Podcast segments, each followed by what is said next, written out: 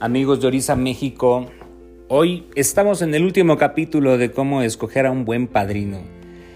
Y esto yo creo que ya es un poquito más avanzado para muchas personas, pero para las personas que ya están dentro de la religión creo que les va a ayudar un poco. Y fíjense que, pues nos guste o no nos guste, todos somos ahijados. Hasta el padrino más padrino este, es ahijado. ¿Qué quiero decir con esto? Fíjense que es importante también ver las personas que están detrás de nuestro padrino. Porque pues hay muchas casas en donde eh, los ahijados se pelean y entonces el ahijado se va por otro lado y después el traidor y entonces ya se saben todos esos cuentos, ¿no? Pero nadie puede tener el conocimiento tan grande como para decir, no, yo ya puedo solo, yo ya no necesito de tener eh, un padrino. Eso, eso es importante porque muchas veces hay personas que son así y que no, yo ya no necesito, yo ya estoy solo, yo ya aprendí, yo ya... Y no es cierto, esto no se va a acabar nunca, jamás en la vida.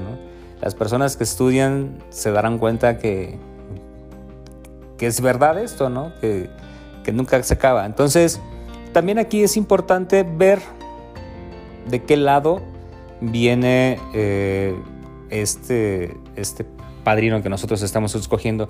Y aquí voy a tocar un punto que tal vez les pueda molestar a varios, pero no importa la casa de donde venga, no importa quién le hizo el santo, no importa, quién, no importa eso, importa cómo quiere superarse ese padrino.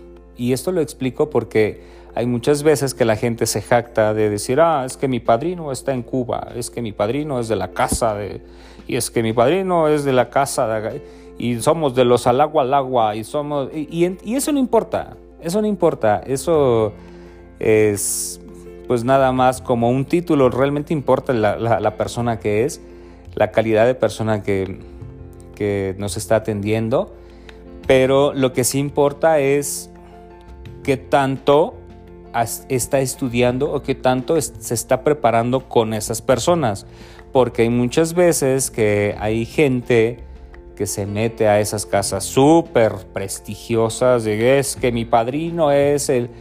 Y, y resulta que el padrino sí, a lo mejor lo inició, a lo mejor le hizo, pero el padrino ni se acuerda de él, ¿no? Fue una estadística más. Pero el paso constante de cómo se va preparando, cómo va viendo, cómo va estudiando, qué es lo que está haciendo, etcétera, etcétera. Eso es lo que nos tenemos que dar cuenta, ¿no? Aquí no creo que sea tan importante la casa de donde vengan, porque muchos se pueden colgar y, falta que sea cierto, ¿no? Falta de que, no, pues es que a mí me inició tal, a mí me hizo el santo tal y mi yubona fue tal y yo, yo vine de y sí, sí, sí, mucho bla, bla, bla, bla, bla, bla, pero a la hora de estudiar, a la hora de prepararse, a la hora de adquirir nuevos conocimientos, a la hora de tratar de resolver otros problemas, pues resulta que están solos, ¿no? Y, y sí, llegaron de la casa súper prestigiosa, pero el padrino ya está muerto, el padrino ya, se, ya no está, el padrino lo desconoce, y entonces, pues sí, vienes de una buena casa, pero no eres una persona constante, ¿no? Y entonces también la constancia que tenga ese padrino que nosotros estamos escogiendo, porque hay padrinos también que andan por todas las casas y en todas las casas salen de problemas y entonces resulta que todos son un problema y realmente el problema es el padrino. Entonces, el último punto que quiero tocar aquí es vean cómo es su padrino como ahijado. ¿ok? Porque eso les va a dar a ustedes la pauta de qué es lo que va a pasar con ustedes o incluso cómo va a terminar con ustedes ese, ese padrino, ¿ok? Espero que les haya gustado. Este es el último capítulo. Vamos a seguir hablando de otros temas. Eh, por favor, síganlo compartiendo si están de acuerdo. Si no están de acuerdo, también compártanlo para quemarme y echarme hater, como lo hacen todo el mundo religioso, todo bien precioso que es. Eh, cuídense mucho, síganme en mis redes sociales, siempre se me olvida esto.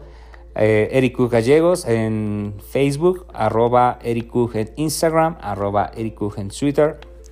Cuídense mucho y que Orisa siempre los cuide.